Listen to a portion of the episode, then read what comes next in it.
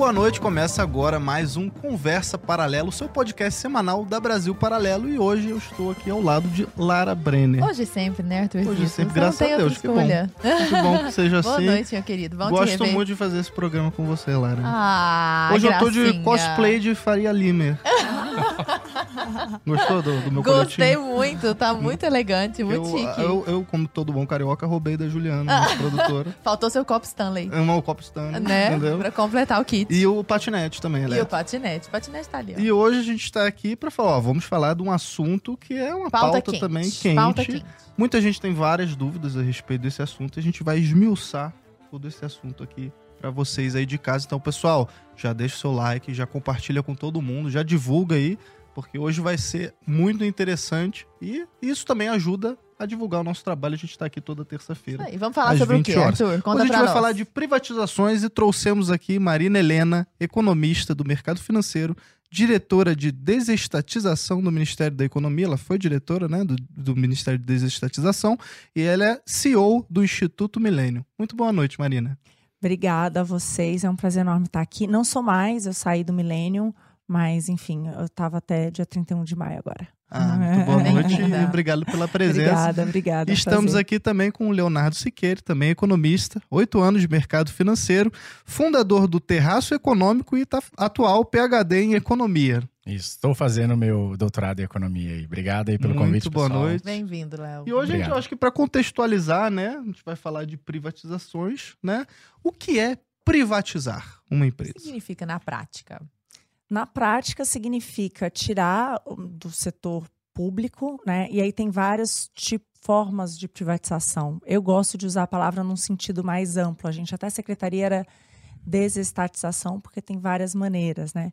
Você pode simplesmente passar a prestação do serviço para o setor privado, Uhum. Tem outras maneiras como parcerias público-privadas, ou tem, no caso de uma empresa, que você vende completamente o controle para o setor privado, e aí ele faz o que bem entender. Então, tem vários aspectos, mas, no geral, significa reduzir o Estado Uhum. e aumentar o setor privado na economia, né? Que Uhum. é muito mais eficiente. Pois É, é. Eu vou fazer a distinção aqui, sendo mais específico, como a Marina falou, tem mais de, de uma forma, mas entre privatização e concessão. Isso já era minha segunda pergunta, Uhum. mas Exato. vamos lá. Privatizar é simplesmente a empresa é do Estado, o Estado criou ela, então a receita, os custos vão tudo para o Estado, a administração vai para o Estado e você vende, e agora é tudo privado.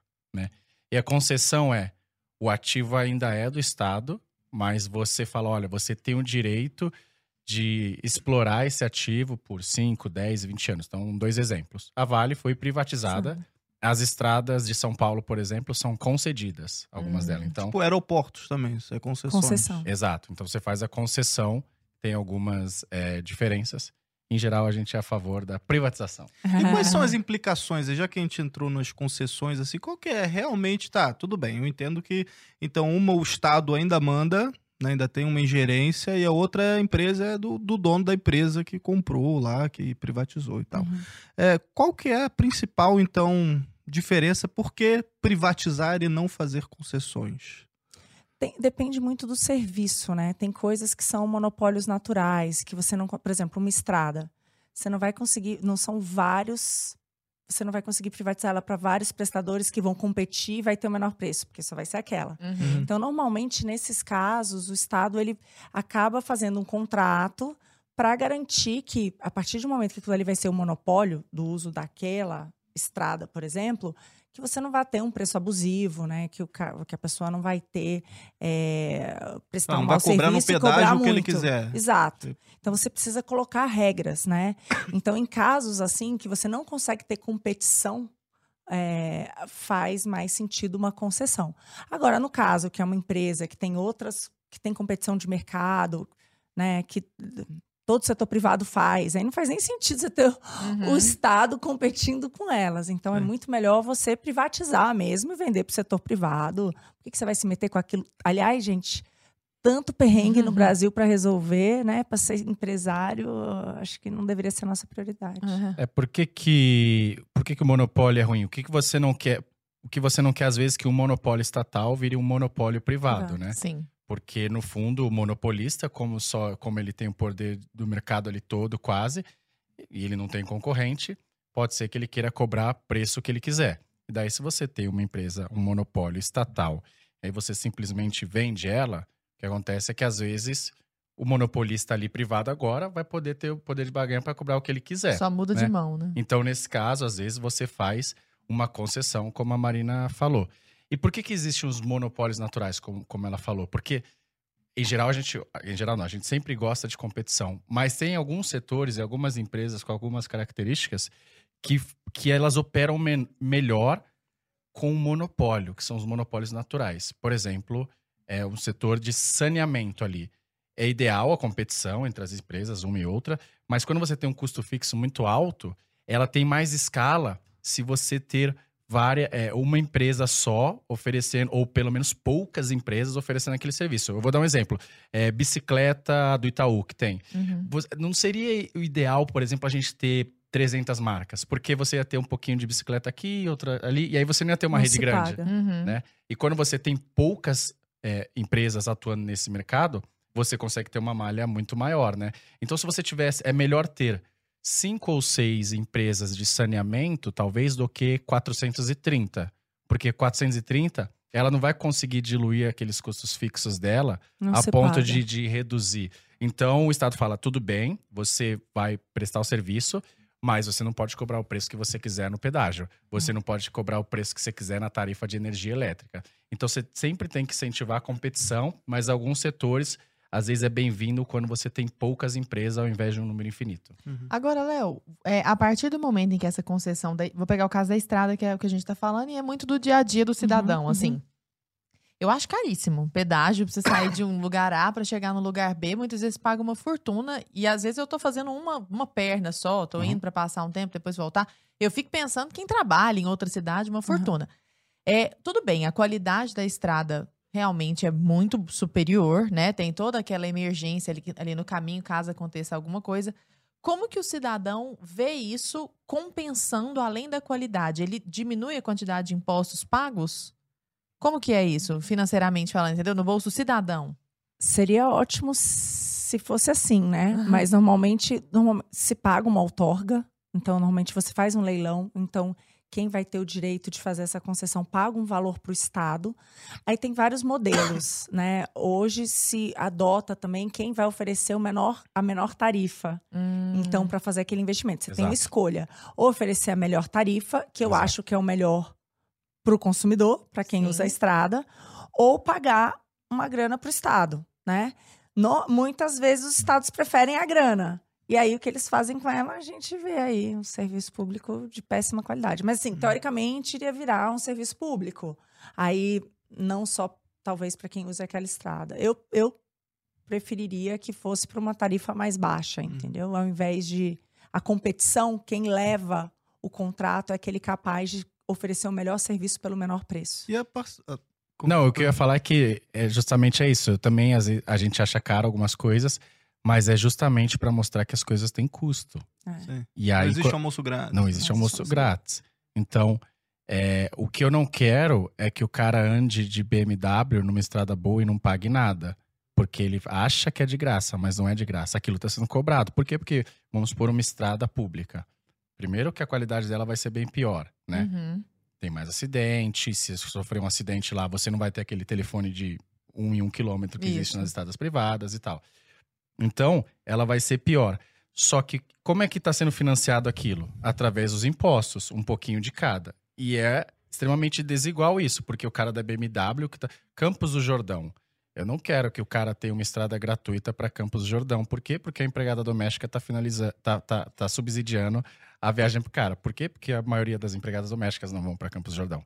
Então, quando você coloca aí, você fala: olha, se você passar daqui, você vai pagar, é porque só tá pagando, em geral, quem tá o utilizando aquele serviço. Uhum. Então, de fato, às vezes é caro, mas por isso que a gente precisa ter um modelo eficiente, Isso. competitividade, etc., para reduzir custo Brasil, tudo isso para ser mais barato do que simplesmente você fazer igual o Crivella fez no Rio de Janeiro, pegar lá um trator e destruir a praça de pedágio. Isso daí é o pior que pode e, a, acontecer. e a parceria público-privada é a mesma coisa que concessão ou nada a ver?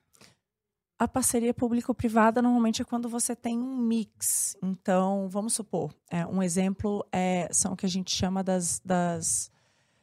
Vou dar um exemplo. de escola, vai, se a gente tem as escolas comunitárias, tipo escola charter. Então, às vezes, o prédio, quem vai fazer é o setor privado, mas toda diretor, professor, público. Então, esse é um exemplo que seria uma parceria, né? Você pode, ou então é, o setor privado vai fazer a gestão da escola, fica com conta de toda a gestão, dos equipamentos, de tudo ali, mas quem vai dar aula são professores pagos pelo pública, Estado, né, sim. da rede pública, que fizeram concurso e tal. Então, essa seria um exemplo de parceria. Normalmente é quando você tem os dois, cada um operando.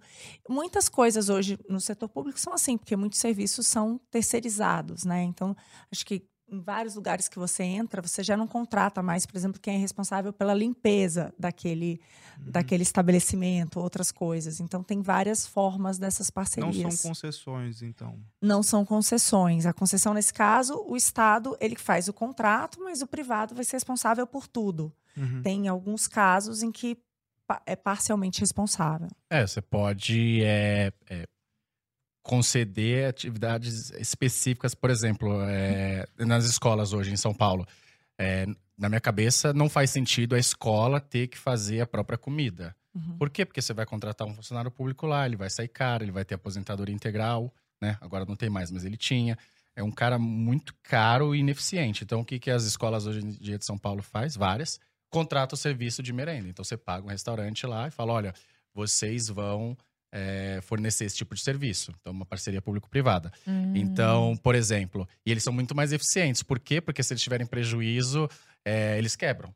Né? Diferente do Estado, ah, tive prejuízo aqui, manda mais dinheiro. Uhum. E aí que acontece, por exemplo, exatamente hoje que acontece nas escolas públicas de São Paulo, em, não- em- em algumas, não todas, o aluno chega lá e já tem um cartão, e daí ele já sabe, ó, hoje veio 432 alunos, então vamos fazer 500 refeições. Ah, Muito mais entendi. eficiente do que, ah, vamos fazer comida e se sobrar, a gente leva pra casa. Uhum. Por isso que é muito mais Pois é, eficiente. já que tipo você de já, já entrou nisso, você falou, era uma das perguntas que eu faria. Por que que, o, por que que a privatização funciona de forma tão mais eficiente do que deixar a empresa pública? Aqui você já deu um exemplo, desenvolve mais isso para nós. Por que que é tão mais eficiente assim? Os dois, né?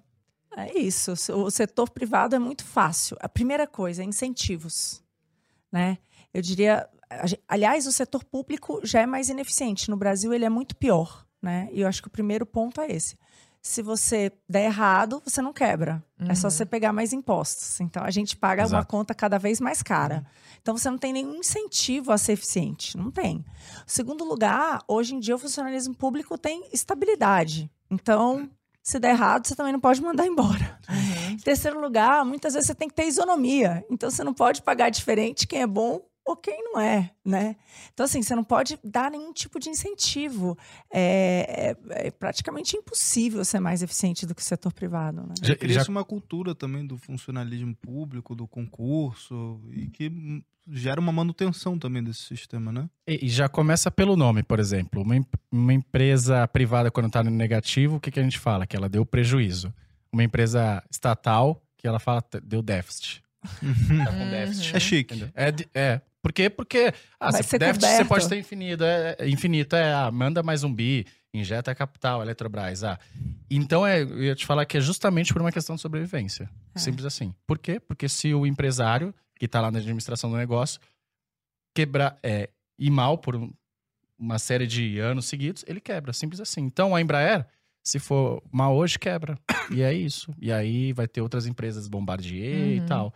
É, a Petrobras não, a gente viu. Correios não. Ah, 10 bi de prejuízo. Ah, tudo bem. é, vamos pegar dinheiro do tesouro e vamos cobrir esse rombo. Então você tem bem menos incentivo para ser eficiente, né? Então é por uma questão de sobrevivência.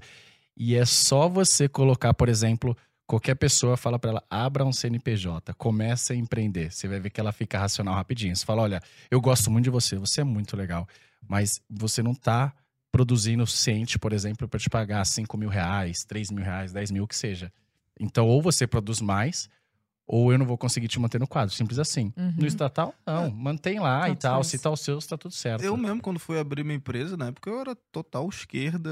Assim, Exato. Não era aquela esquerda consciente, E hoje tá no mas... Brasil paralelo. Aí eu abri, fui abrir, pô, pra abrir um CNPJ, Uhum. a burocracia demorou tanto tempo. Assim, Assim, na época, já tem anos isso aí. Eu falei, cara, mas não é possível que seja assim, sabe? Tipo, e aí quando tu vai ver os impostos, aquela Sim. coisa toda, tu fala. Mas, gente, mas o Estado não deveria estar me ajudando do que Opa. me atrapalhando, mas aqui tem Uhum. alguma coisa aí. Aí foi, deu a Red Pillzinha aí, o, fui Sim. picado ali, sabe? Pela abelhinha, fica que, gente, tem alguma coisa Quero por trás disso aqui. Mas vamos, eu, eu quero ir mais a fundo no lance das privatizações, né? É, como é que é o atual cenário, assim? Como é que você enxerga um cenário brasileiro? Ele é favorável, ele não é? Há muita resistência em cima desse assunto? Gente, olha, quando eu recebi o convite para ir para Brasília, né, minha família é inteira daqui, eu moro em São Paulo desde 2004, eu tô há 18 anos aqui, foi onde eu escolhi para viver. Uhum. E eu tive um custo muito alto de ir, porque minha filha tinha dois anos e meio e eu tinha que ficar de segunda a sexta longe dela. Então, o único motivo que me fez ir foi pensar: não tem legado maior do que privatizar uma empresa depois do desastre da nova matriz econômica, que fez a gente cair na pior recessão da nossa história, 7% de queda de PIB, 7 milhões a mais de desempregados, que foi todo operacionalizado via empresas estatais. Entendeu? Essa matriz é de quando? Isso foi o governo Dilma, né? Principalmente se acentuou no governo Dilma. Então, é, que foi em 2014. 2014 a gente teve uma queda livre, o mundo inteiro cresceu. Aliás, a gente sempre cresceu muito menos que o mundo, é, mas esse foi um período que foi um choque só nosso. E ele foi todo operacionalizado via estatais. Então, é, foram as centenas de bilhões do BNDES em busca de campeões nacionais. Foi o absurdo que foi feito com a Petrobras, que era uma empresa lucrativa que anunciou o maior programa de investimentos do mundo, 220 bilhões. Por exemplo, a gente vê hoje em dia é, o candidato Lula falando que o problema do Brasil, da gasolina alta, é a falta de refinaria. Mas só para dar dois exemplos, eles colocaram 13 bilhões de dólares num negócio chamado Comperge, que virou sucata. 13 bilhões de O dólares. que, que era gente. Comperge? Comperge era uma refinaria, era- Uhum. deveria ser, né? A outra, Abreu e Lima, que acabou custando 19 bilhões de dólares, uma das mais caras do mundo. É, então, só somando esses dois, a gente está falando de mais de 30 bilhões, 150 bilhões de reais. Só para ter uma ideia da magnitude. Assim, é um monstro o que foi jogado de dinheiro no ralo. E a Petrobras acabou como a empresa mais endividada do mundo, 160 bi de dólar de dívida, e afetou todos os brasileiros. No intervalo muito curto, né? Muito curto, porque o nosso câmbio disparou, nossos juros disparou. Todo mundo sentiu. Acabou com o setor de energia no Brasil, matou toda a parte de biodiesel. Todo mundo fala, ah, mas a gente deveria ser competitivo nisso. Não, ali ela estanglou tudo, porque pegou o preço, segurou o preço artificialmente, matou todo o resto do setor. Eletrobras, a mesma coisa, desarranjou completamente o setor. Então, eu acho que a gente teve num passado muito fora todos os escândalos de corrupção. A gente sabe por que que foi Uhum. tanto dinheiro jogado no lixo. Ficou muito óbvio, né? Uhum. Só os 6 bilhões devolvidos para a Petrobras. Então, assim, tá tudo junto. Então, é, eu senti em Brasília isso de maneira muito óbvia, que não tem nada mais difícil do que privatizar uma empresa. E fica muito claro por quê são esses valores. O que eu estou falando aqui é o poder que tem. É o poder do número de contratos, é o poder de decidir quem é amigo do rei, quem você vai beneficiar. Então, é muito poder envolvido numa estatal. Então, é, o sistema é muito contrário, sabe? Uhum. Assim, é muito difícil.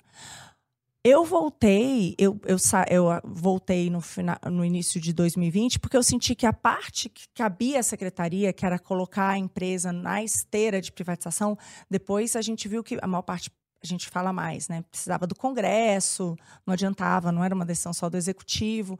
E eu comecei a ver que as empresas estavam saindo da lista de privatização e não aumentando. Então, o custo era muito alto de ficar longe da minha família. Eu voltei me decepcionada, porque eu pensei, nossa, ficou tanto por fazer. Nossa, por que, que eu passei um ano longe dela? Perdi, né? Dos Uhum. dois meses, que dor. Hoje, eu vejo com outros olhos. Eu acho que a gente quebrou um tabu, que é o tabu de falar de privatização. Uhum. Entendeu? De mostrar que, meu, não existe o petróleo é nosso. Uhum. Não existe a empresa que é do povo, entendeu? Não existe nada disso. E a gente viu depois de tudo que aconteceu. Então, eu acho que só da sociedade, por exemplo, saiu uma pesquisa recente que mostrou que 67% dos brasileiros eram favoráveis à privatização da Petrobras desde que o preço caísse. Hum. Então você já vê que não é mais a, a palavra é um tabu. Não, não é mais tabu. Uhum. Então eu, eu voltei diferente. Eu acho que ficou um legado, né? Uhum. Além das privatizações que vieram ali, que foram feitas, de vários desinvestimentos. Eu acho que muita coisa foi concedida, muita privatização foi feita, de fato. Mas tem muito ainda por fazer. Mas só de abrir esse debate, não ser mais um tabu, eu acho que já valeu. Isso que você tá falando é muito interessante do petróleo é nosso, é só porque eu me lembrei que tem essa máxima de, do povo, até, né? Da, da massa, da, da galera, falando que, tipo, ah, se privatizar, o povo perderá o controle sobre a empresa. Como se é, se é que o povo já teve Já o teve o controle sobre a empresa, né? O lance do petróleo, nossa, a Amazônia é nossa, então eu quero vender minha parte. Como é que vai? Vendo- Não vende a minha parte lá da exato, Amazônia aí, exato. que eu não tô afim, entendeu? Uhum. Não, o Olha, é daria, é daria um 10 bom lucro para todo mundo se vendesse e desse na nossa mão. O petróleo é nosso, a gasolina 10 reais. A Amazon é do Jeff Bezos, não tem nada minha, mas se eu pedir uma compra hoje, chega amanhã. Eu prefiro muito mais esse segundo caso aí do que o petróleo que é 10 reais. Pois é, Ah. mas me explica uma coisa, agora eu tô genuinamente confusa, assim, não é fazendo advogado do diabo. A gente tá falando que existe toda essa, essa esse tabu a respeito da palavra privatização e tudo mais. Só que o Brasil tem um histórico de privatizações que não começou agora, né? Sim. Então, Principalmente o que o Collor governo fez muito. É, Collor e FHC. Sim. FHC fez muito. Até anotei, da Vale, Telebrás, Isso. bancos Principais. regionais, Sim. é, Isso. o Collor, a VASP, o Itamar, a Siderúrgica, a CNS. E aí, agora a gente voltou a falar. Lula falar e Dilma disso. pararam Não, de falar. Não só pararam, eles criaram trocentas estatais. E, e, gente, para mim esse foi o choque. A gente chegou no governo, tava lá, tinha mais de 150 empresas, né? Mas a gente começou a ver, mas e as participações, entendeu? Então a gente pegou lá a Petrobras, meu, cadê Passadina? Cadê não sei o quê? Cadê aqueles monstros todos que a gente sabia? Não tava lá. A gente começou a levantar todo lugar que o governo tinha participação. E a gente chegou em 700 empresas. Nossa. 700! Só no governo federal. Como que faz a gestão disso tudo? Só no né? governo federal. Sabe? Tem no Acre uma estatal de camisinha. É. Entendeu? A gente tem hotel em Santa Catarina. Gente, isso é uma bizarrice de um tamanho. Então, o que eu quero dizer é que é como se tivesse tido aquela onda e depois foi o contrário. A gente teve um aumento do intervencionismo estatal muito, muito forte, que Entendi. acabou em todos aqueles escândalos, entendeu? Então. Mas sim, mas a gente teve exemplos incríveis, Uhum. esses que você citou. Mas eu, eu sou otimista com relação a isso, principalmente que eu não, não tô olhando a foto, tô olhando o filme. Então é isso, assim, se 1990 você falasse assim, vamos privatizar a Petrobras, você ia ser vaiado por todo mundo. Hoje já é uma ideia bem mais aceitável. Uhum. E por que, que eu acho que isso tem acontecido também? Porque é como o Paulo Guedes fala, para você formar alguém de esquerda basta um bom coração, né? Uhum. Ah, se, se, se, se as pessoas são pobres que ganham pouco, vamos triplicar o salário mínimo, né? Ah, se as pessoas são pobres porque você tem um monte de rico, então a culpa é do empresário, né? Basta uma boa intenção. E depois, quando você começa a entender, Uhum. e- ou você abre uma empresa, estuda economia, você vê que as coisas não são assim. Uhum. Só que antes, a- quem divulgava as notícias era a mídia tradicional, né? O cara às vezes só que é jornalista, ou o cara professor de história e geografia, não são todos, mas muitos deles têm esse viés, que tudo é uma luta de classes, né? E aí agora você tem, por exemplo, a gente está aqui, né, no, Ah. No Conversa Paralela, nesse podcast. Por quê? Porque agora você não tem mais o monopólio da comunicação em alguns grupos. Então Uhum. foi com esse objetivo, por exemplo, que a gente criou o Terraço Econômico. Falando assim, cara, esses caras ficam falando tudo apaixonado. Ah, se eu, se eu me posiciono a favor da reforma trabalhista e alguém fala, você é contra o trabalhador, cara, deixa eu explicar que não é bem assim, Uhum. né? Então agora você tem vários canais, você tem várias pessoas. Então se alguém fala, é, chega a Samia Bonfim e fala assim, é, bilionários não deveriam existir, que a culpa do- do- da pobreza é do Elon Musk. Tem gente pra contrapor essas ideias. Não tinha. Não tinha, antes na época da reforma nisso. da Previdência, deu um auê do cacete. Exato. Assim, aí eu fui até olhar, estudar, porque. Exato. pô, pra entender o esquema, aquela coisa toda, assim, né? E você hoje em dia tem os formadores de opinião, bem qualificados também, que fala, cara, a reforma da Previdência é importante, a reforma trabalhista é importante, privatizar a Petrobras, como a gente tá falando aqui, é importante por causa disso, disso, disso. Então a ideia ela passa a ser muito mais aceitável. Demora, o processo é longo, as coisas não são simples assim, e sempre vai ter uma resistência, claro. Mas pelo menos você tem hoje o contraponto, e antes você não tinha, né? Hum. A Por isso que puxa- agora eu acho que é bem mais aceitável. A Lara puxou aqui uma questão histórica, né, dos governos passados é, que privatizaram bastante. E eu queria entrar justamente nessa questão, porque é, hoje, depois que a gente vê, principalmente o- a Brasil Paralelo lançou aquele Teatro das Tesouras, né, que Sim. é uma série, é uma série de vários capítulos que mostram a relação do PT com o PSDB ali, de como eles fazem aquele conchavo e tal. E mostra o FHC, né? Que até então, eu lembro que quando eu era, sei lá, jovem, eu achava. Nossa, que ele era ultra-direita with dire- lasers. dire- exatamente. Porque te convenceram disso. Que ele É. era de direita. Só que aí, por exemplo, eu quero entender de vocês se privatizar é uma pauta de direita. Por quê? Porque, por exemplo, você pega o FHC, ele é um cara à esquerda. E você pega o regime militar, por exemplo, né? Que é voltado mais à direita aí. E eles estatizaram pra cacete É. naquela época. Como é que funciona no meio desse bolo? Como é que tu explica pra galera de casa, entendeu? Sim. fala, ah, pô, privatizar então, é uma coisa de direita porque vai tirar o poder do Estado ali. Mas o regime militar, à direita, estatizou pra cacete. E o FHC, à esquerda, privatizou. E aí? Eu vejo de uma maneira, é que eu acho que essa coisa de esquerda e direita, meu, tem mil e uma definições, Uhum. né? A minha definição como liberal é a seguinte: nada é grátis.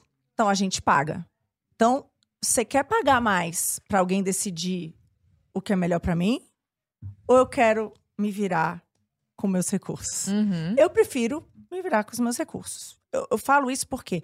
Porque hoje no Brasil, eu acho que esse que é o grande ponto. As pessoas não se dão conta. Eu acho que uma das grandes vantagens do que a gente está... Bom, é um, um caos o que a gente está vivendo com o preço na gasolina. Mas agora todo mundo sabe quanto paga de imposto na gasolina. Uhum. Antes ninguém sabia. Isso na maior parte dos, da- da- de todos os bens de consumo do Brasil, ninguém faz a menor ideia. E quem mais paga é o mais pobre.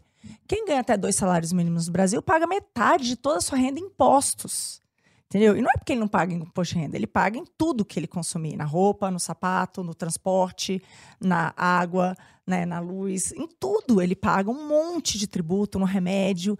Então, eu acho que é muito triste, porque o nosso sistema tributário é tão ruim que você não consegue saber quanto que tem de imposto aqui. Em outros lugares do mundo você consegue. Se for mais simples, você consegue. E isso vai revoltando. Você diz, pô, pago tudo isso pra receber o que em troca, amigão? Uhum. O que você tá me dando troca? Tá bom, pra que existe o Estado? Ah, é o pelas Estado. estradas, é pelas estradas. Ah, não, Hum, o Estado existe pra prover gente. Pra mim, tá? Principalmente justiça e segurança. E a gente falha nos dois. Uhum. Vocês acabaram de lançar o Entre Lobos. É isso, o Brasil tá entre os 10 mais violentos do mundo. É né? Então a gente fa- falhou completamente. Eu fui assaltada à mão armada com meu marido em plena luz do dia, num domingo, na rua, assim, com dois caras, sabe? É, fizeram horrível. Então, assim, a gente não, não, não tem, né? Ninguém tem uma sensação de segurança nesse país. A justiça não existe, é uma loteria. Então, assim, cara, o cara não proveu o básico. Então, pra mim, eu vejo, eu me, me eu digo que eu sou uma pessoa de direita. Principalmente no Brasil, porque eu vejo como o Estado daqui funciona. Ele não provê o básico e ele cobra muito mais de quem, teoricamente, a esquerda diz que quer ajudar. Uhum. Então, é, então, eu vejo que a privatização é sim de direita, porque você está tirando o Estado dali, né? De Uhum. alguma maneira, nem que seja na prestação de serviço. Você pode, por exemplo, arrecadar os impostos e prover uma educação. Vou te dar, como hoje, um custo de um aluno, 1.500 reais por aluno. Dá para o pai e ele decide onde coloca Na forma de filho. voucher, né? Exato. Você não precisa.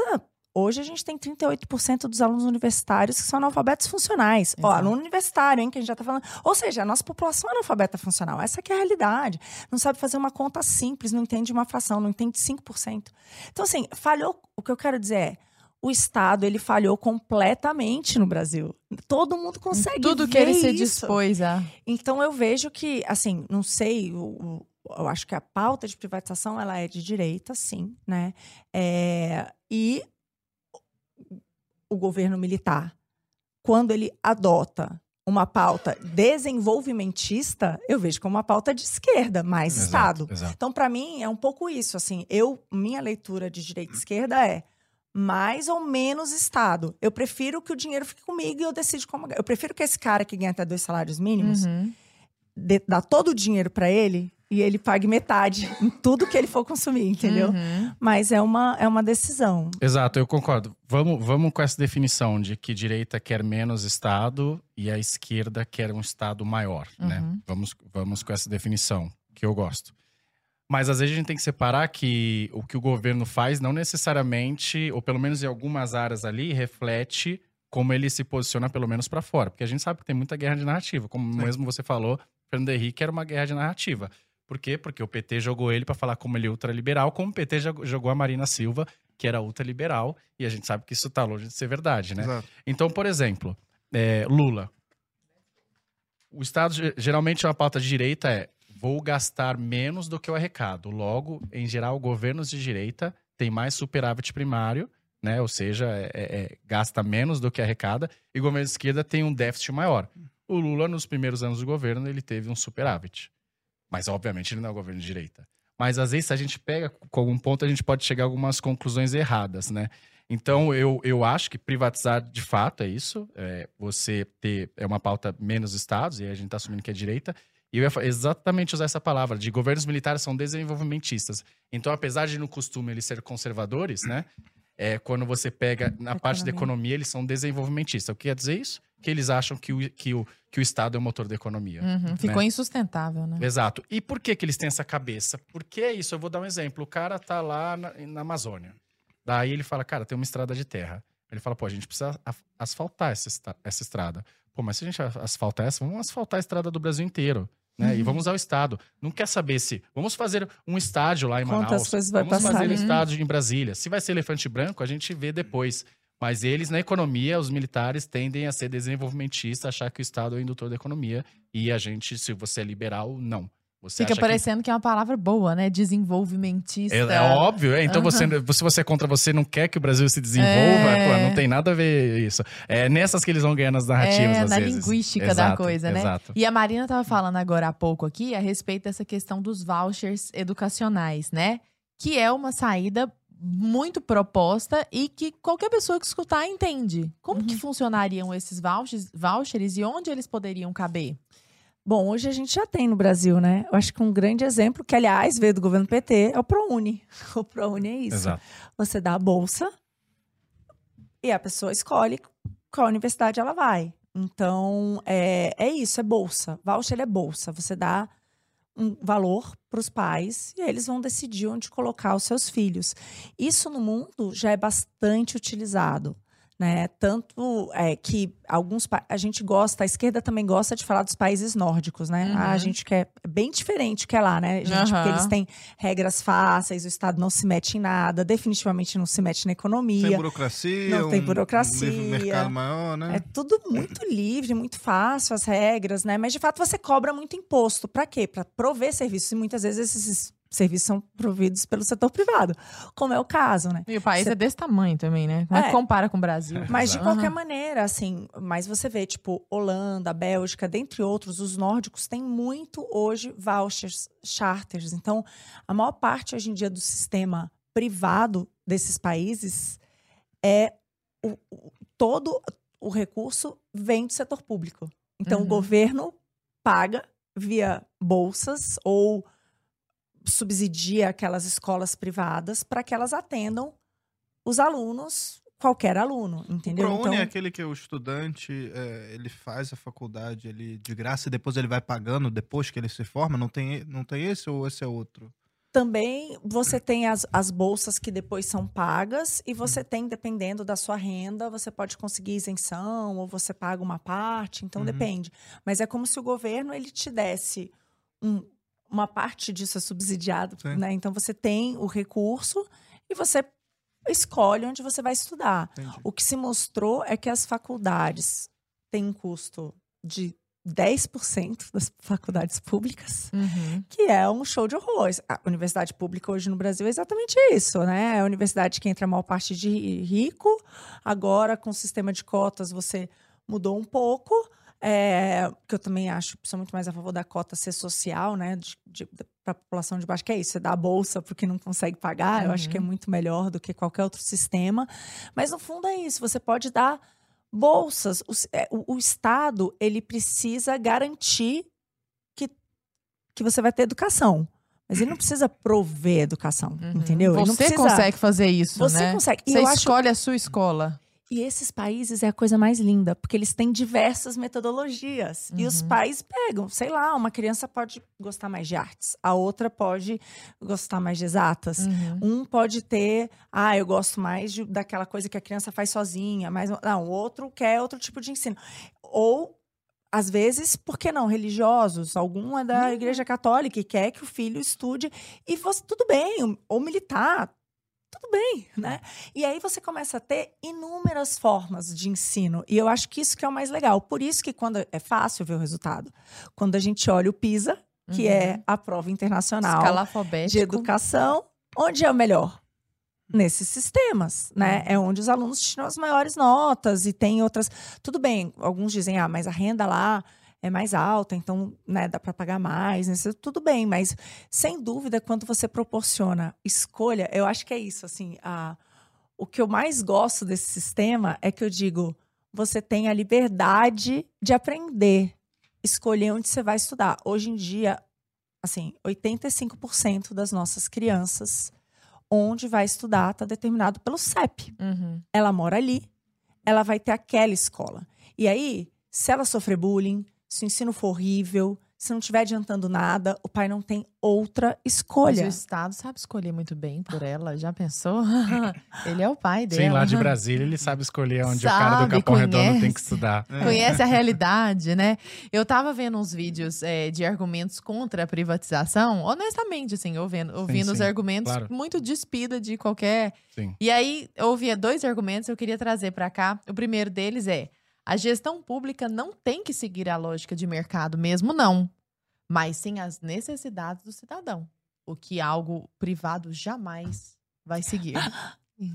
Fala Procede você, isso, Léo. Olha, é, uma vez escrevi um artigo na Gazeta do Povo que era que muita gente fala alimento não é mercadoria, né? Alimento não é mercadoria. E daí, lá, É igual saúde também. exato, Saúde sa- é saúde não é mercadoria, exato. E daí, é, Mao Tse Tung pensou dessa forma lá na, na, na República da China, né, na época. E falaram assim: olha só, alimento não é mercadoria. Então, vamos acabar com a lógica de mercado nos alimentos. Por quê? Porque as pessoas precisam comer e não vamos usar a lógica de mercado, vamos usar a lógica social, qualquer que seja o nome Uhum. que essa pessoa aí deu. E daí, o que ele fez? Ele acabou com o lucro das empresas. Então, todo mundo que produzia alimento tinha que entregar para o governo, né? Então, você pegava e entregava para o governo. Daí, você não ficava com nenhum excedente. Você não tinha trocas, né? Ele acabou com as empresas, ele fez uma distribuição de, de terra lá para todo mundo. O que acontece é que isso culminou na grande fome chinesa, né? Uhum, E aí mais de 10 milhões de pessoas morreram de fome, a maior fome da história praticamente. uhum. Aliás, o maior assassinato de pessoas não da, nem da como história. né? distribuir, até porque o sistema de preço, você Exato, sabe. acabou é com tipo, o sistema se, de preços. Se tá, sei lá, o maior, se tá demandando mais daquela região, o preço vai subir, a galera vai querer vender mais para aquela região Matou o porque tá a mensageiro da economia, lá. que é o preço que vai equilibrar a oferta e demanda. Matou o mensageiro da Stalin fez economia. exatamente a mesma coisa. E daí, jogaram a culpa, falaram, não, porque é crise climática, seca e etc.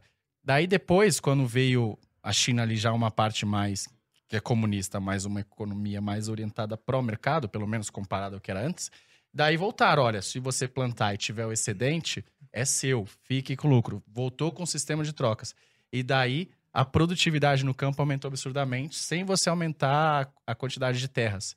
Então é isso. A intenção é ótima, mas tá cheio de É exemplo porque que o não do mal funciona. lá não era o verdadeiro comunismo. entendeu? É, É, não, é, não, não colocar, não isso, né? implantaram, É, né? não entendeu. implan- Exato, é. É. verdade. É igual o George Orwell, né? Não, não, É. não implantaram. O outro argumento contrário, o, o- o Marina, seria o seguinte: se nós privatizássemos tudo, que empresa privada teria interesse em oferecer educação a uma criança pobre e desnutrida?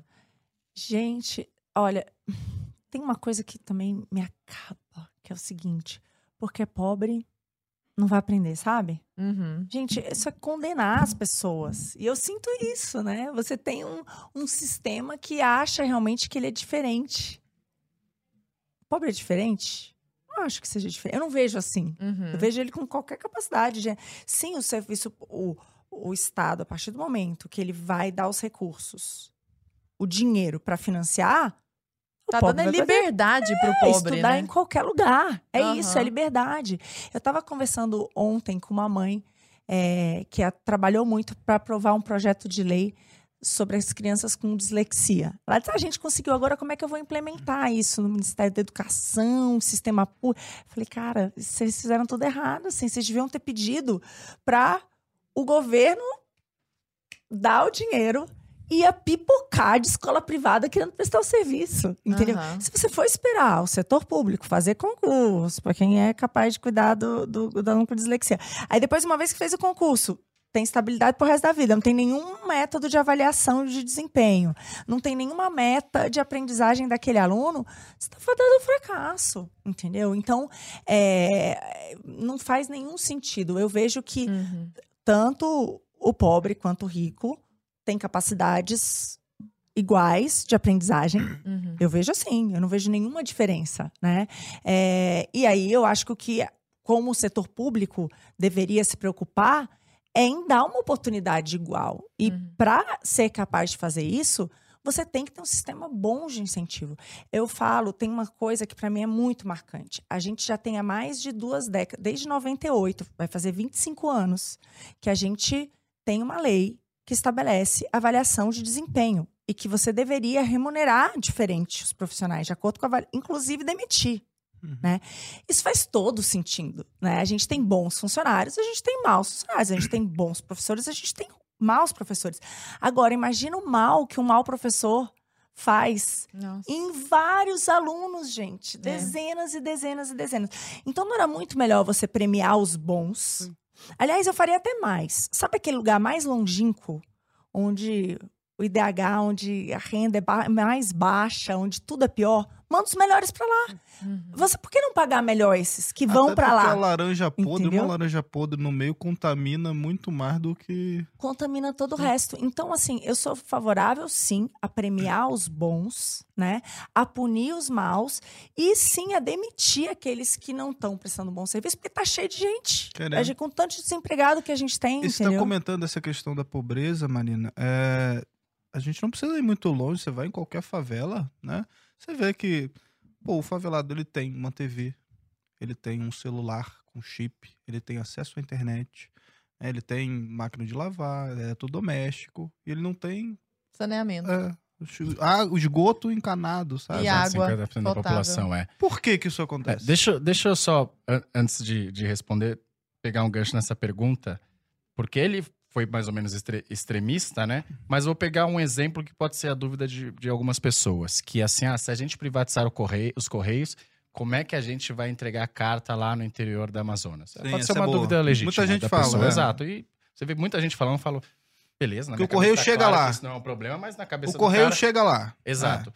A gente já tem vários exemplos de que alguns serviços foram privatizados e não aconteceu isso. Por quê? Porque há mecanismos para você evitar isso. Isso, ah, isso é uma preocupação legítima? Há mecanismo para isso. Por exemplo, todo mundo sabe que as pessoas ficavam cinco anos na fila ou, e pagava 10 mil, nem é reais, né? Mas enfim, 10 mil reais para ter uma linha de telefone. 5 mil dólares. Uhum. Exato. Era um comércio gigantesco na E época. Fila, etc. Hoje eu acabei, e de fato aconteceu isso, acho que precisei pegar uma linha a mais celular, 20 minutos. É isso. Uhum. Tudo privatizado, empresa privada. Daí você fala assim: ah, lá atrás, 20 anos atrás, ah, se a gente privatizar, como é que a gente vai ter atendimento telefônico no Amazonas? E a verdade é que hoje você tem uma cobertura muito maior do que na época que era estatal. Mas para isso, quando você vai conceder o serviço ou privatizar, etc., tem mecanismo para isso, que é, olha só, você pode operar São Paulo, que é super rentável, mas você tem que levar junto interior do Amazonas, por exemplo. Uhum. Simples assim. Então, é, privatização e concessão de aeroportos, a mesma coisa. Olha, São Paulo e Santos Dumont são rentáveis, mas não sei se Jaguariúna é tão rentável, mas a gente quer atender aquelas pessoas de lá.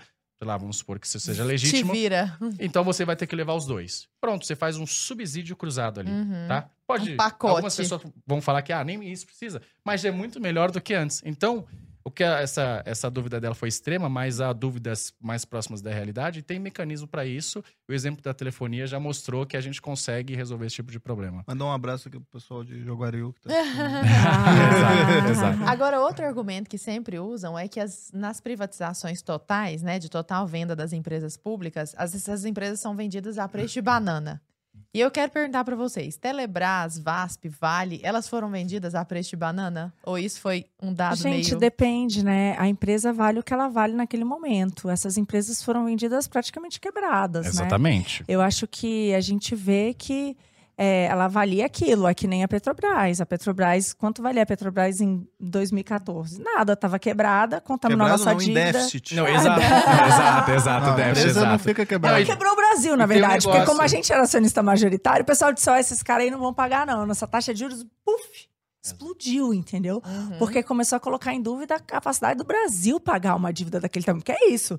É déficit até ser tão grande que o Estado não é capaz de pagar, né? Aham. Que é isso que aconteceu ali. Você vê o tamanho da megalomania do negócio, assim. E tem o então- valuation freestyle, né, que a pessoa faz. Ela fala assim: ah, a empresa teve 100 milhões de lucro, aí vendeu de graça assim, querido, mas tem 100 bi de dívida. De dívida. Aham. Se esse cara me der um real, eu tô dando 100 bi de dívida pra ele. Pra ele, ele eu, tenho- É eu pagaria pra ele. Então, geralmente a pessoa que fala isso Não é que geralmente ela não conta. entende da contabilidade, ela Verdade. tá olhando isso. Ela É. vai pegar, ah, mas a Petrobras deu lucro, então não deveria ser vendido por esse. Correios, né? Correios teve anos de Exato, prejuízo. Exato. Aí sai o primeiro ano de lucro. Ah, mas deu lucro. Nem paga, nem o prejuízo do ano anterior, entendeu?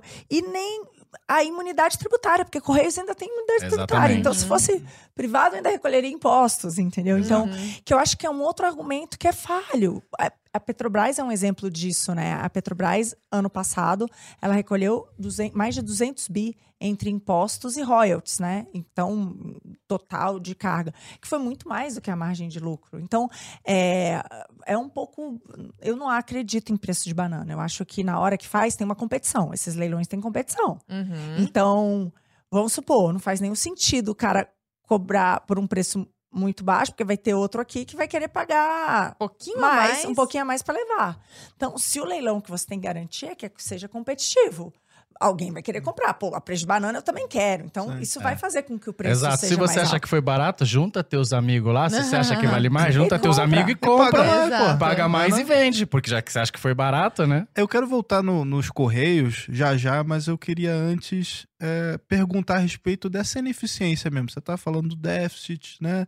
Que não é, não é quebrar, a empresa não quebra. né? Exato, não tem Se prejuízo, cara- é Se o déficit. cara da Petrobras ele cair da escada, ele não quebra o braço, ele tem um déficit. Braçal. Exato, É. exato, exato.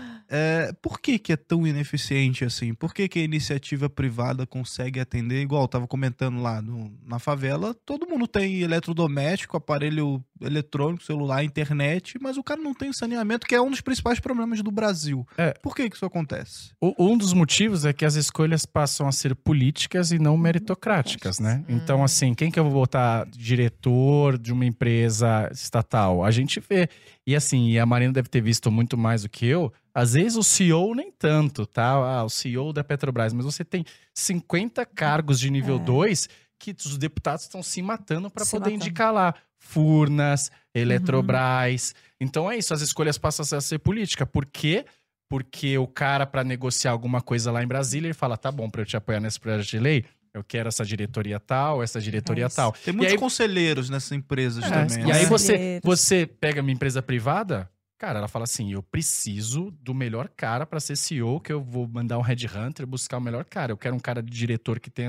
Por quê? Porque senão eu vou quebrar. Sim. Como a empresa estatal não quebra, ela tem déficit. Cabide ah, então de tudo emprego. bem se o cara é bom ou não. E daí, então, eu vou botar uma indicação política. Então, é Entendi. isso, vira não só cabide de empregos no termo de estar inchado, muito Uhum. mais trabalhadores do que precisa, mas no sentido de os, os, os cargos são loteados por escolhas políticas e não é E meritocráticas. isso também viabiliza a privatização, né? Porque você tem tantos conselheiros, tantos, tanta questão política em cima. Eu imagino que isso talvez. Sim, essa para mim foi o principal motivo da gente não conseguir fazer mais, assim.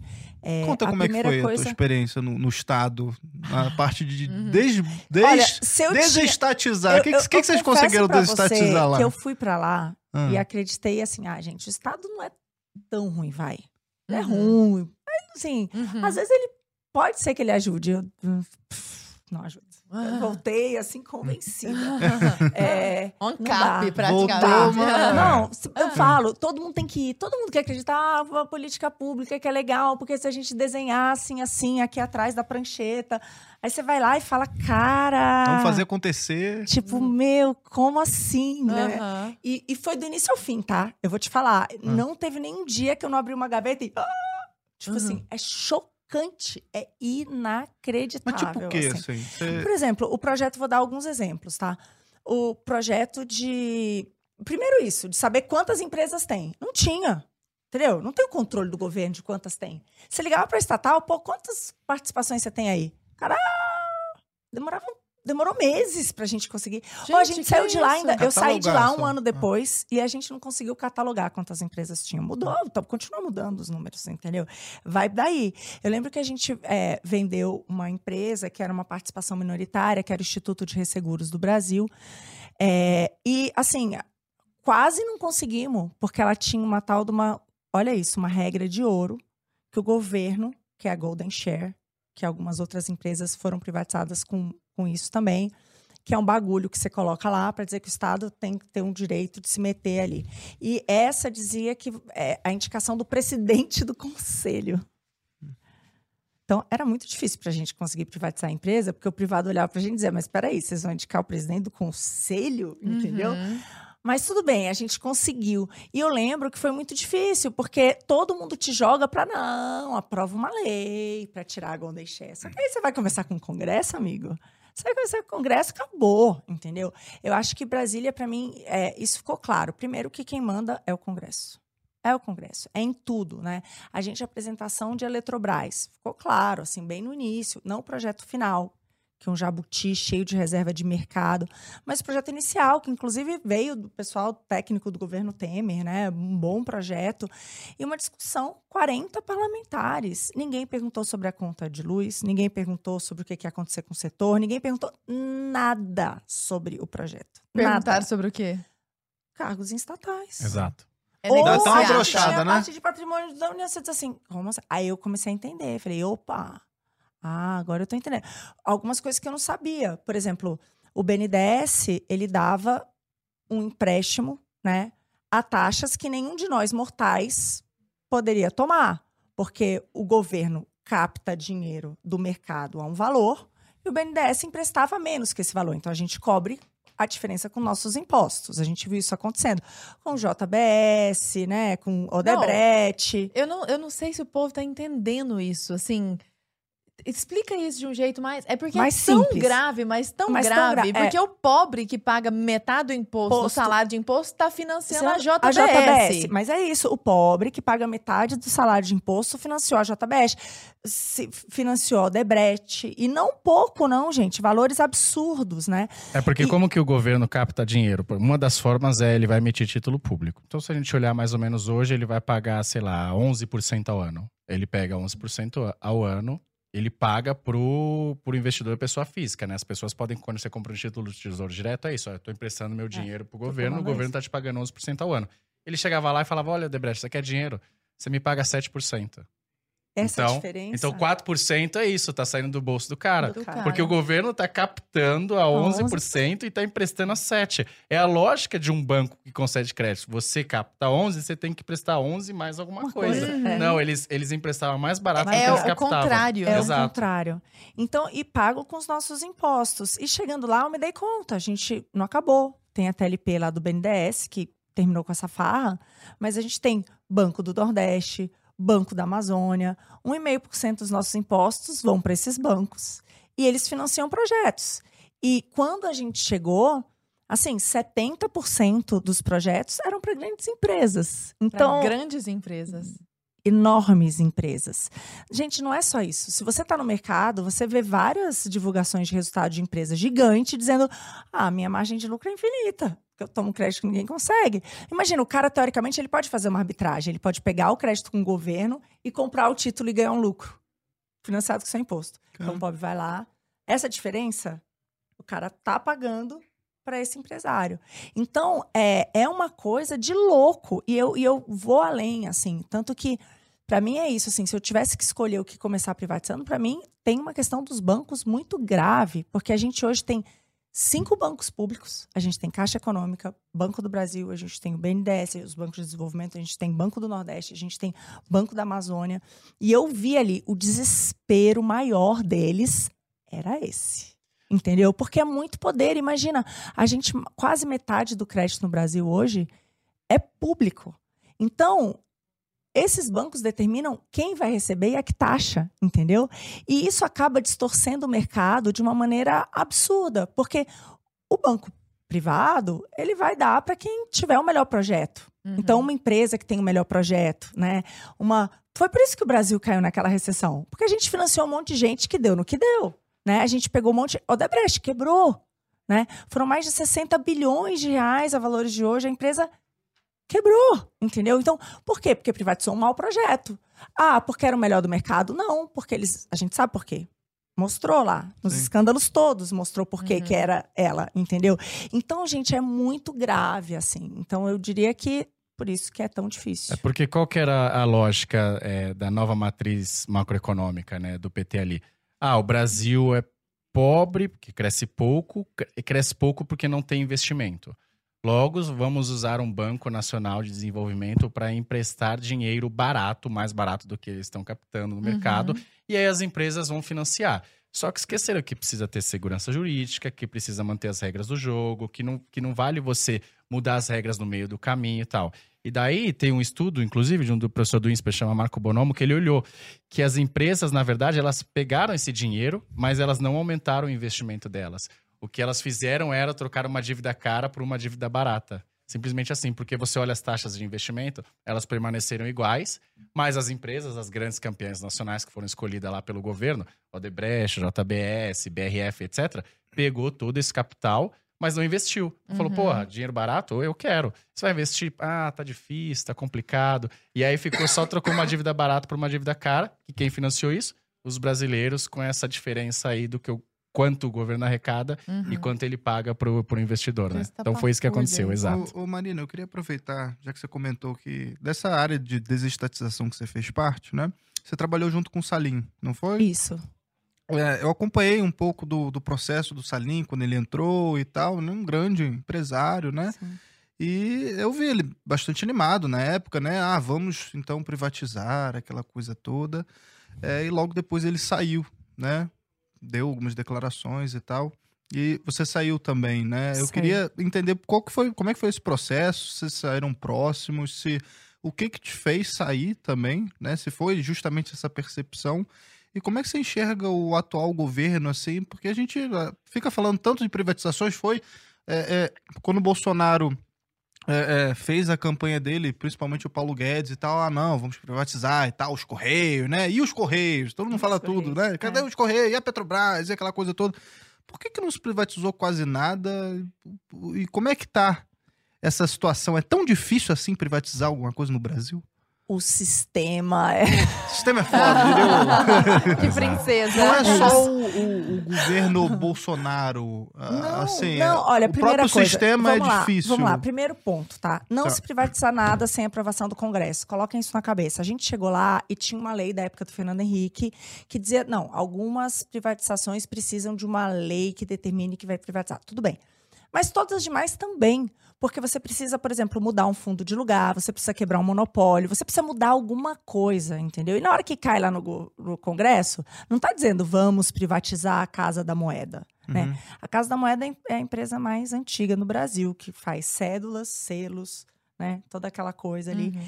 É, vários escândalos lá dentro. Eles tinham, por exemplo, um massagista, né? Eu acho que uma empresa privada que queira tudo bem, mas uma empresa pública em déficit consecutivos meio complicado, né? Ah, é, então a gente tem ali um sistema também errado, né? Às vezes um vai um valor dos nossos impostos vai subsidiar um passaporte para um cara mais rico viajar. Então sabe essas coisas que Sim. não faz muito sentido. Talvez, uhum. né? Para a população faria sentido privatizar. Muitos lugares do mundo esse serviço é completamente privatizado. Então, é, mas ali para privatizar a Casa da Moeda precisava quebrar o monopólio. Caiu no Congresso, travou. Entendeu? Por quê? Porque normalmente o custo é muito alto. É, a Eletrobras é um grande exemplo. A Eletrobras tinha um projeto bom, né? Chegou lá, eles colocaram várias reservas de mercado. Gente, eu nunca vi um projeto de lei em que tem o CEP de onde vai passar um gasoduto. Vamos combinar que isso está beneficiando alguém. Uhum. Entendeu?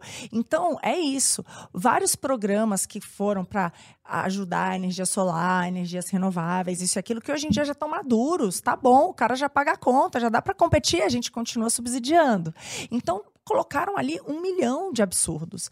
Ainda assim, do meu ponto de vista, melhor ir embora porque teve um estudo logo que eu cheguei lá, que a gente teve acesso, que mostrava uma perda de mais de 200 bilhões de reais de Eletrobras por conta de ineficiências, corrupção, projetos ruins.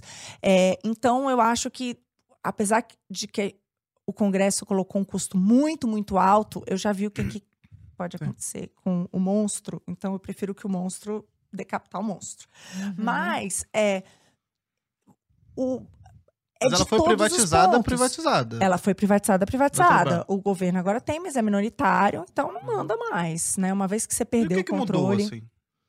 Mudou já alguma coisa ou ainda é no longo prazo a gente que vê? Normalmente, assim, o ideal é que no longo prazo essa empresa vai se tornar mais eficiente, né? uhum. né? E outra, ela não vai servir as ingerências que ela serviu no passado, que uhum, desestruturaram exato. completamente o setor, entendeu? Uhum. A gente é, a gente teve um passado muito recente, muito cruel do que, que foi feito via essas empresas. A gente acabou de falar do BNDES, Sim. a gente está falando de tudo isso. Então, que a gente acabou arcando com um custo altíssimo, né? Sim. Então, o sistema ele é muito perverso. Então, imagina, todos esses cargos, todo esse poder. Então, acho que o que a gente encontrou lá, primeiro foi isso, um congresso que não quer privatizar.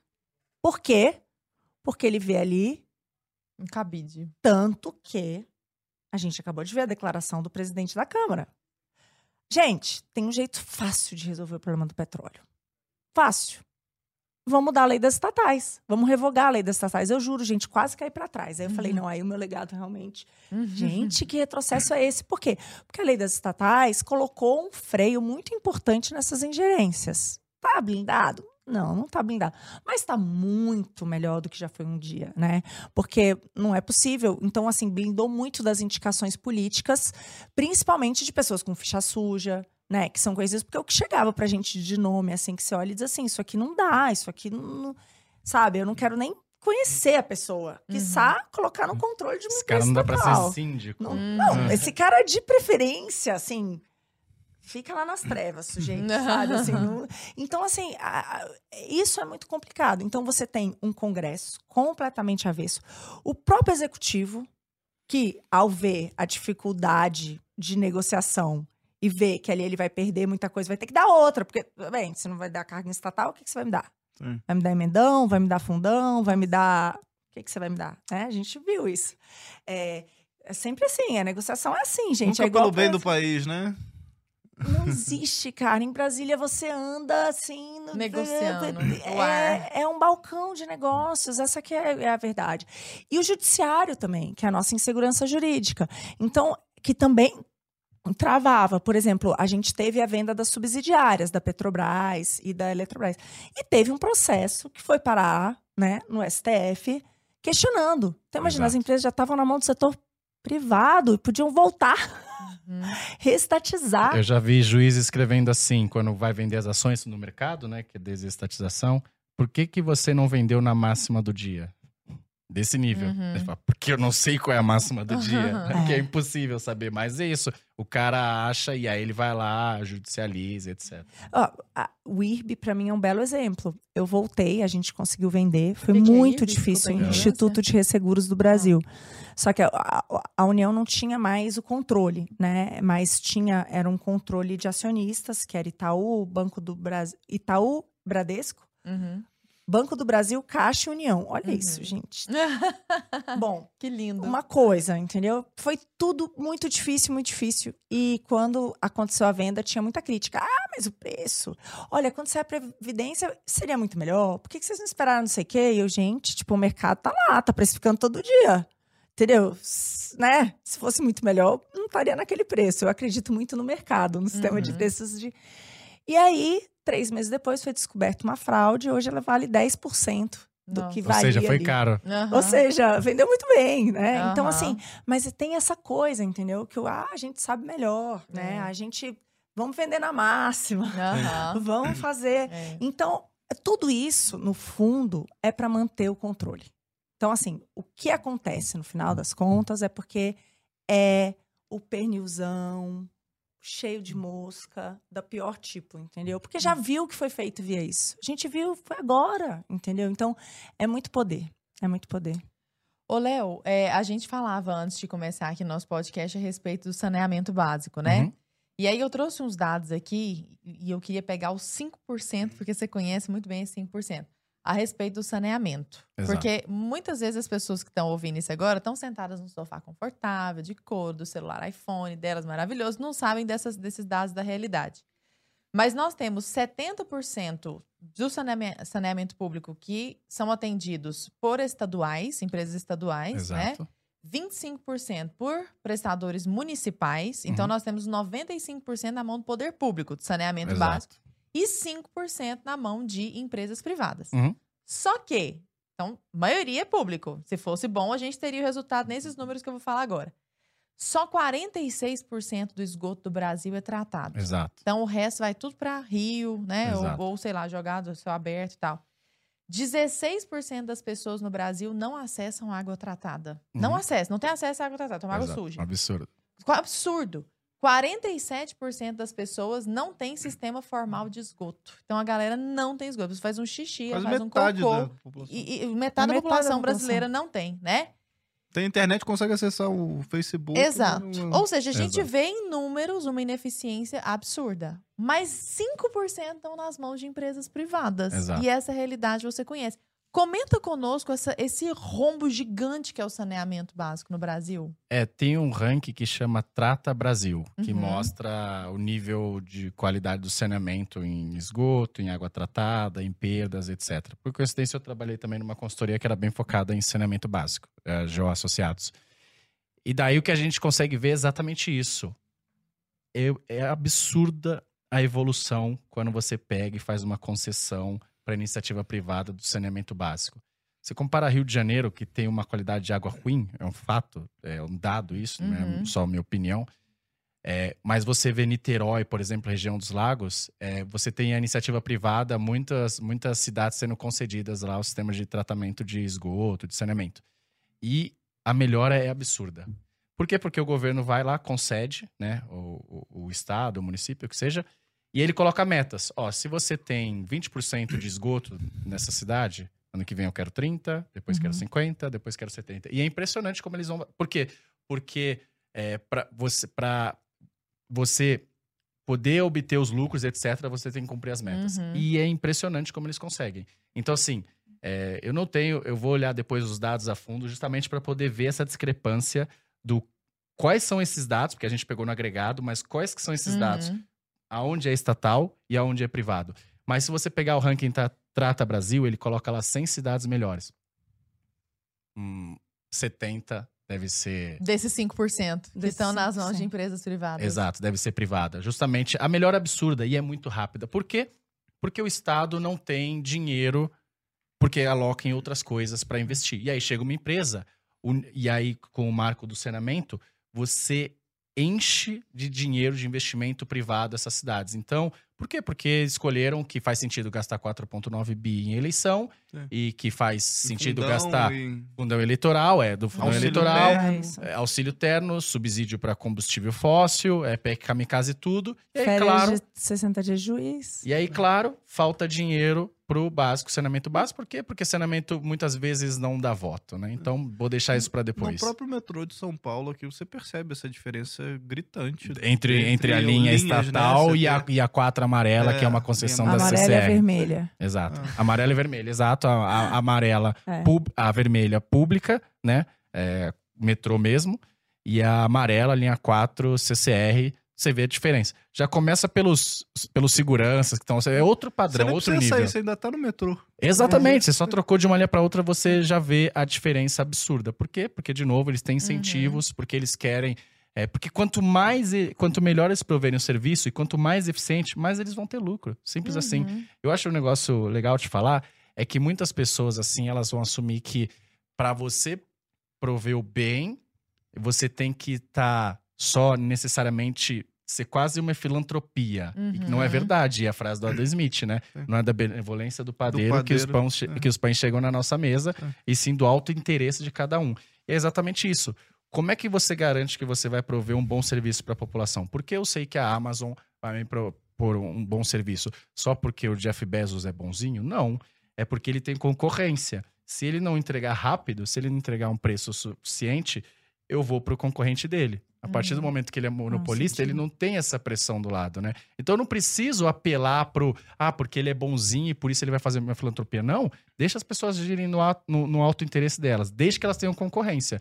Então é isso. A CCR, o cara vai querer prover um bom serviço, porque se ele for eficiente, ele vai ter mais lucro, ele vai poder investir mais para ter mais Mas lucro no futuro, etc. Então Ele não pode ser precisa até um psicopata, nem gostar de Uhum. gente, mas pra ele ganhar dinheiro, ele precisa te Ele precisa atender. Exato, ele precisa te tratar bem, porque senão É você vai pro concorrente. Você vai pro concorrente. Marina, Esse- diga. Esse caso, completa. não, esse caso de saneamento, pra mim, tem um caso que eu acho emblemático, que é a SEDAI, né? Que foi É do Rio. recentemente, que é do Rio, que é a empresa de saneamento do Rio, que foi privatizada. E, gente, os números são inacreditáveis, assim. A empresa, até 2033, vai ter que fazer com que o tratamento de esgoto seja universalizado. Exato, No hoje em Rio, dia- Metade não estaremos vivos para ver É. isso. exato. Pagou, ou seja, ela vai investir mais de 30 bilhões, pagou mais de 20 bi de outorga, ou seja, a gente tá falando de 50 bi, 50 bi, olha esse número, 50 bi. A tarifa social, que é quem é isento, porque é o pessoal de vulnerabilidade, são os mais pobres, não conseguem pagar, né? Então, tem gente que recebe o serviço de graça. Uhum. Passou de 0,5% da população para 5% da população. Ou seja, a iniciativa privada malvadona aumentou, Malvadona. Uhum. aumentou o serviço social. aumentou o serviço social. Parte dos recursos da outorga vão ser usados para despoluir, porque aquilo ali virou uma- um lixão, né? Uma, a água totalmente suja, metade cai direto no rio, né? O esgoto ali direto. Então, ou seja, a gente vai ter uma melhora do meio ambiente, uma melhora da qualidade de vida das pessoas. O setor privado topou pagar tudo isso, vai investir 30 bi, pagou 20 bi, ainda vai ter lucro para o governo usar em outras políticas públicas Uhum. ainda vai ter lucro. O que que esses caras fizeram com esse montante de dinheiro nos últimos Exato, anos que Exato. nada aconteceu? Pra onde foi? Então, é- é- sabe, quando a gente começa a se Uhum. dar conta, de- aí a gente vê como, de fato, atravanca, né? A SEDAI atende quantos milhões de pessoas? Dá, Ai, dá mais ou menos, assim? Eu não sei, eu acho que é quase metade da população do Rio, né? Nossa. É muita gente. Eu quero, eu quero fazer outro podcast desse, 2033, e a gente fala, gente, rolou o negócio, né? Rolou Não, da. SEDAI. Se funcionou. Eu separei aqui um tweet, que esse eu achei demais, assim. Que eu vou pedir pro Thiago, inclusive, botar na tela aí, que é do Lauro Jardim, do Globo. Sei. Ó, com a privatização do porto, Santos vê risco de explosão como a que devastou o capital do Líbano. Comenta aí pra gente, Léo. Pô, privatizou, então tá, pode explodir a qualquer momento. É isso. Exato. Não, é, esse tipo de matéria é isso que acontece. Muitas vezes esse pessoal ele não ajuda em nada e só atrapalha, né? Uhum. Primeiro, como se. Enfim. Primeiro, que eu não consigo ver a lógica de associar uma coisa com a outra. Segundo, como se isso acontecesse com iniciativa privada, né? De novo, eu acredito que as empresas estão. é, se há concorrência, e se não há, você pode ter um sistema de metas e tal, como a do pedágio, para controlar esse tipo de coisa. Elas vão ter o interesse de prover um bom serviço. Qual é o interesse de ter uma explosão lá? O risco de imagem? Eu não consigo. Se entender. explodir, o privado vai se explodir. Pum. Exato. Assim, é você achar Comprou um que negócio pra poder explodir a varada. sou- assim. É você achar que você vai privatizar uma empresa de aviação e aí vai cair mais avião. Não é verdade. Por quê? Porque se cair avião, a empresa vai ter um risco de imagem e ninguém mais vai querer voar lá. Então ela, ela vai ter total interesse em manter a frota, pô, com a manutenção em dia, etc, para não acontecer esse tipo de coisa. Uhum. É, mas o meu ponto que eu quero dizer é isso: esse tipo de coisa só atrapalha, não ajuda, e a gente era dominado por isso há 20 anos atrás. Por isso que é É. importante o Ou seja, trabalho que já todo mundo melhorou, tá fazendo, né? exato, É. que agora tem gente para falar isso que ele tá falando é uma, um, um absurdo.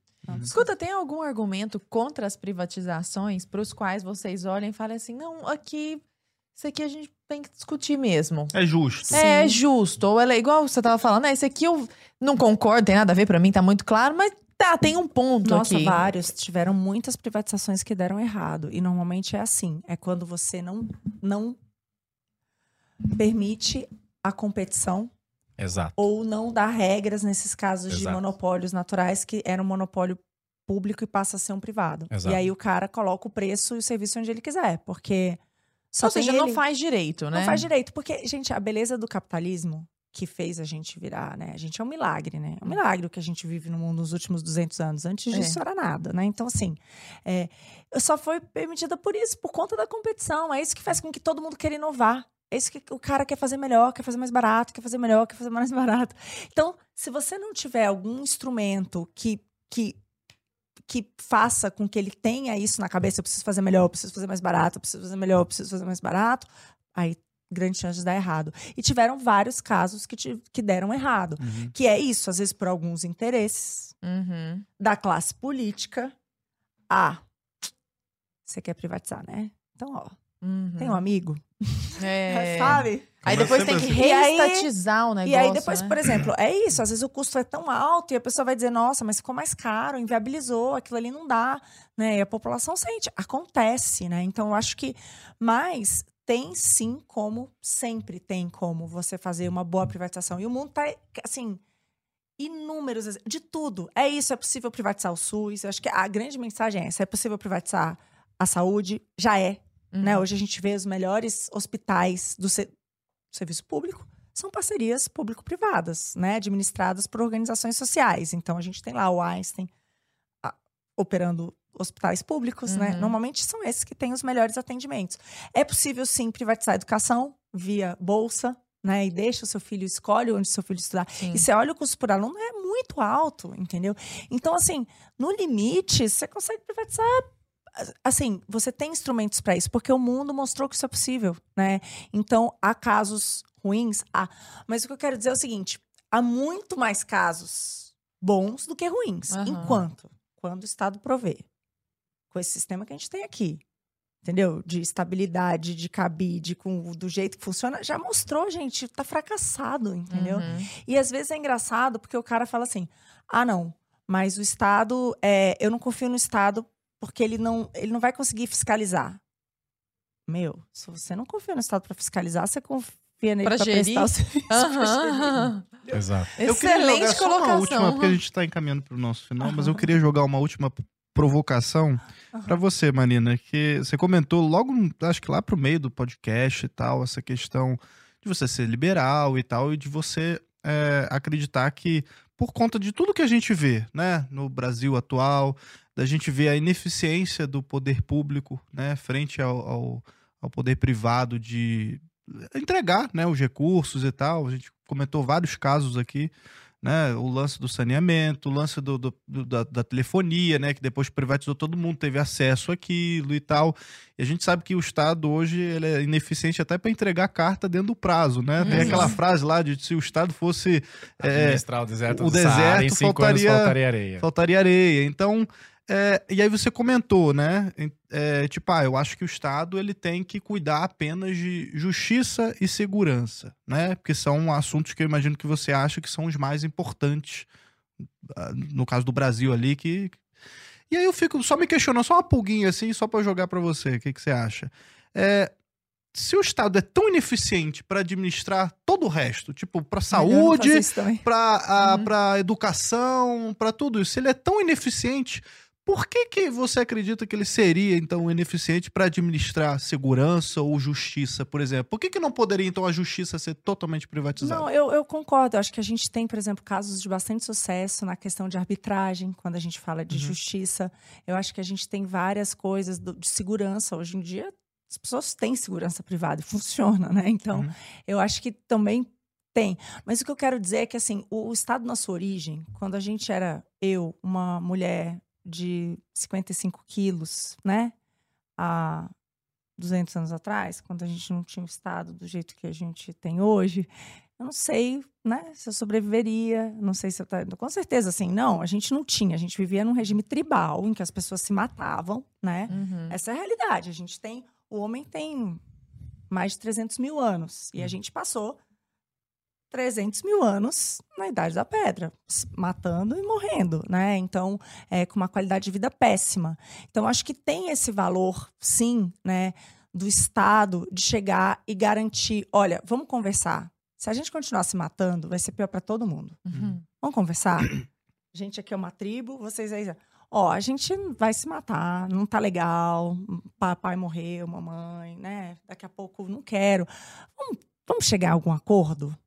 Aí a gente vai lá e faz algumas regras. Eu acredito que foi assim, entendeu? A gente começou a fazer leis que permitissem que a gente convivesse e que com isso a gente começasse a poder, ao invés de estar tá pensando em se matar para conseguir espaço, pensar em outras coisas. E a gente chegou aqui onde a gente chegou. Então, uhum. não é assim também. Eu não acredito nessa anarquia absoluta, uhum. porque em casos em que o Estado foi derrubado e você não conseguiu nada para colocar a África, tá aí cheia de exemplos, uhum. né? É, Poderes não funcionou. Para, estatais. Para entraram, estatais. Né? Vocês mostram isso no Entre Lobos. A gente tem um, um Estado paralelo, né? Uhum. Então, a, ali é isso. O Estado não tá lá. O que, que aconteceu? Uhum tomou-se conta. E esse crime está tomando conta do Estado, aliás. Daqui a hum. pouco a gente está, né? Então, eu, a gente está é uma situação muito ruim, né? Então eu, eu tenho esse. Não sou assim, entendeu? Eu não sou um cap nesse sentido. Então eu acho que a gente tem. É... Não, não, é nenhuma provocação, é, é só realmente para perguntando o que, que você. Esse papel. Porque quando você comentou, eu falei, pô, tá, mas eu queria entender realmente é, qual era a eu, eu acho que o, o, Estado ele tem, assim, eu vejo que tem esse papel de, de bem ou mal, a lei né, deveria vir para ser esse acordo, né? Uhum. Por exemplo, o Congresso. O Congresso é a representação de todo mundo da sociedade, independente, independente um executivo. Não, metade decidiu, um pouco mais de metade está eleito. Uhum. Ali não, ali você tem representantes de todos os setores, de todos os credos, de tudo. E você chega num acordo olha, isso aqui tá valendo para todo mundo.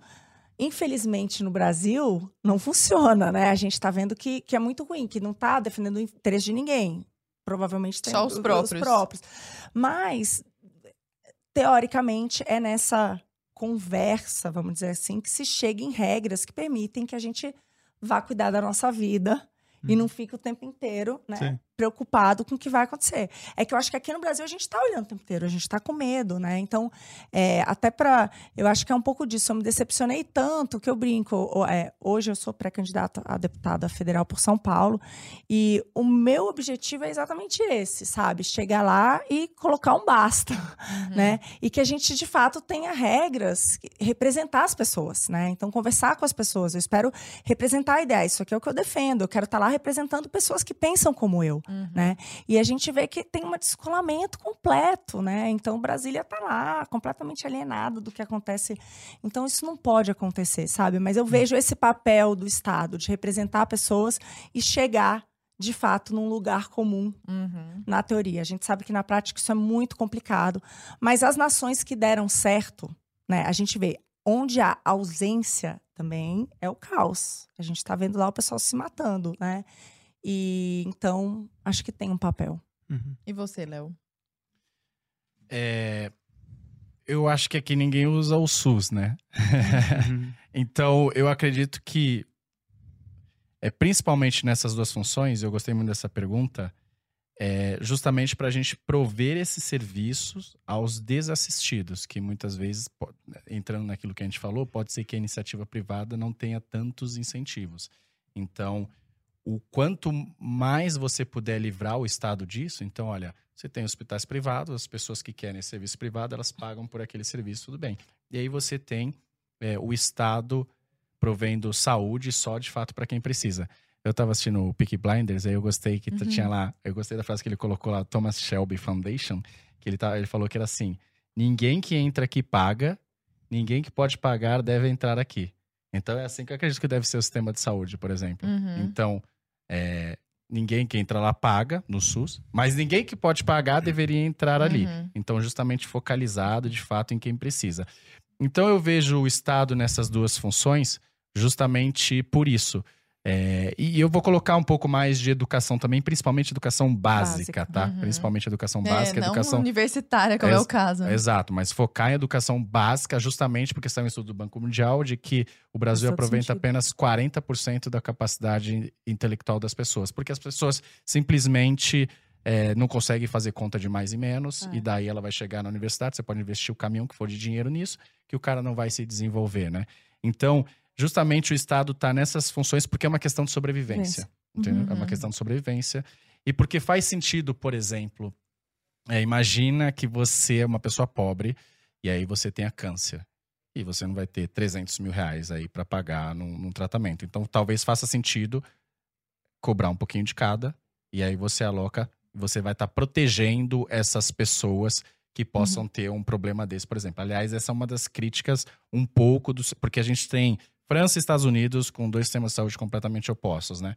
França, o cara provê tudo, e Estados Unidos, o cara não provê nada. E uma das críticas que tem nos Estados Unidos é justamente isso. Se você é uma pessoa simples é, e você tem. Você quebrou o braço, teve câncer, alguma coisa, e isso não depende de você, das suas escolhas. É simplesmente você ter ou não ter aquilo, né? Uhum. Então, eu acredito isso porque nesses dois pontos especificamente é uma questão de sobrevivência e que talvez seja mais eficiente ali o Estado. Excelente. Mas assim, de fato, focando só em quem precisa e não, não, não acho que o modelo da França é o ideal, justamente porque acho que vai ter muita ineficiência. Eu acho que um meio do caminho aí é bom também. Eu, a concordo da gente- saúde e educação, só um ponto. Eu sou favorável também. Eu acho que o Estado ele tem que sim prestar para quem precisa, né? Na Quem não educação. tem educação e saúde. Ah, sim. Mas eu acho que pode ser feito pelo setor privado. Ele pode pagar. Exato, É. exato, exato. Então, ao invés, de, ao invés de administrar o hospital, o- Exato, o setor exato, exato. privado administra. Exato. Ao invés de administrar a escola e prover, não, você contrata um serviço do setor privado, Não, porque eu acho isso, que é isso melhor. ficou é bem nesse claro, sentido. com é. exemplos práticos Eu ao longo do a gente podcast. desmistificou bastante coisa. Demais, Uhum. demais. Nossa senhora, tirou uma venda gigante dos olhos. Vamos pedir pro, o arroba? Vamos. Onde que o pessoal acha vocês pra continuar esse papo aqui e ver mais conteúdo? O meu no Instagram, Leonardo Siqueira BR. Uhum. E no Twitter, Léo Siqueira BR. E também sou pré-candidato a deputado estadual. E a gente espera poder levar essa mentalidade, porque o liberalismo nunca chegou de fato no Brasil e a gente precisa disso. Nossa, Tem o estar terraço mais E tem o também, terraço né? econômico também. O terraço também tá em as redes Terraço. Econ, é, no Instagram. Tá bom. Legal. E as minhas redes todas, Marina Helena BR, principalmente Instagram, mas no Twitter é a mesma. Até TikTok a gente tem. A gente fala de Exato. tudo isso de bem. maneira muito simples. Eu acho que é isso. O, tem um- a delícia é essa, é poder comunicar com as pessoas, né? E contar um pouco de tudo isso, porque a verdade tem que prevalecer, né? E essa questão que ele falou do liberalismo é muito importante. A gente chegou nem perto, Léo. Só para ter uma ideia, a gente tem um ranking de liberdade econômica. Sim, sim. E o Brasil é o 133 de 177 países. Então, assim, a gente é comunista, a gente não sabe, mas a gente, Uhum. a gente é. Então, só para dizer, Tá que mais pra lá porque- pra cá, né? É. muito mais, muito E mais. só pra finalizar, bom, agradecer aí o convite de vocês. Nós que agradecemos. Por que que, se eu pudesse me fazer uma pergunta, por que que vocês acreditam nisso? Por que que vocês estão falando nisso? De onde vocês tiraram isso daí? Assim, não é porque eu acordei e falei, ah, vou defender isso. É porque a gente olha os exemplos, e a, a, a Marina fez mestrado em economia, eu fiz mestrado em economia também, faço doutorado, e a gente simplesmente estuda e olha as evidências, aonde que deu certo, porque é é a pergunta mais antiga de economia. Por que, que algumas nações fracassam e Aham. outras não? Então, quando a gente olha isso, por que algumas nações deram certo? Porque investiram em capital humano, na educação básica, porque investiram em saneamento, porque deixaram o mercado agir, porque não acabaram com o sistema de preços. E essas as nações que fizeram o oposto, tá aí como exemplo de Venezuela, Cuba e diversos outros estados e nações. Então a gente acredita nisso porque é o que deu certo no mundo que a gente chegou a essa conclusão estudando. Massa. Muito. Olhos na realidade, né? Exato. Também não é só olhos na academia ali no. no- no- Exato, olhar os Aham. dados da vida real. Olhar os dados, não são só olhos na academia. muito Excelente bom, né, papo? Lara Brenner. Excelente. Pessoal, muito, muito obrigada pela presença, pelo, pela divisão. Primeiro, pelo tempo de vocês, né? E por dividirem conosco informações tão preciosas. Tenho certeza que o povo vai abrir o olho aí agora. Obrigada, pessoal. um As portas prazer. estão sempre abertas. Um grande Obrigado. prazer, um beijo a todos. Beijo. Tchau, tchau.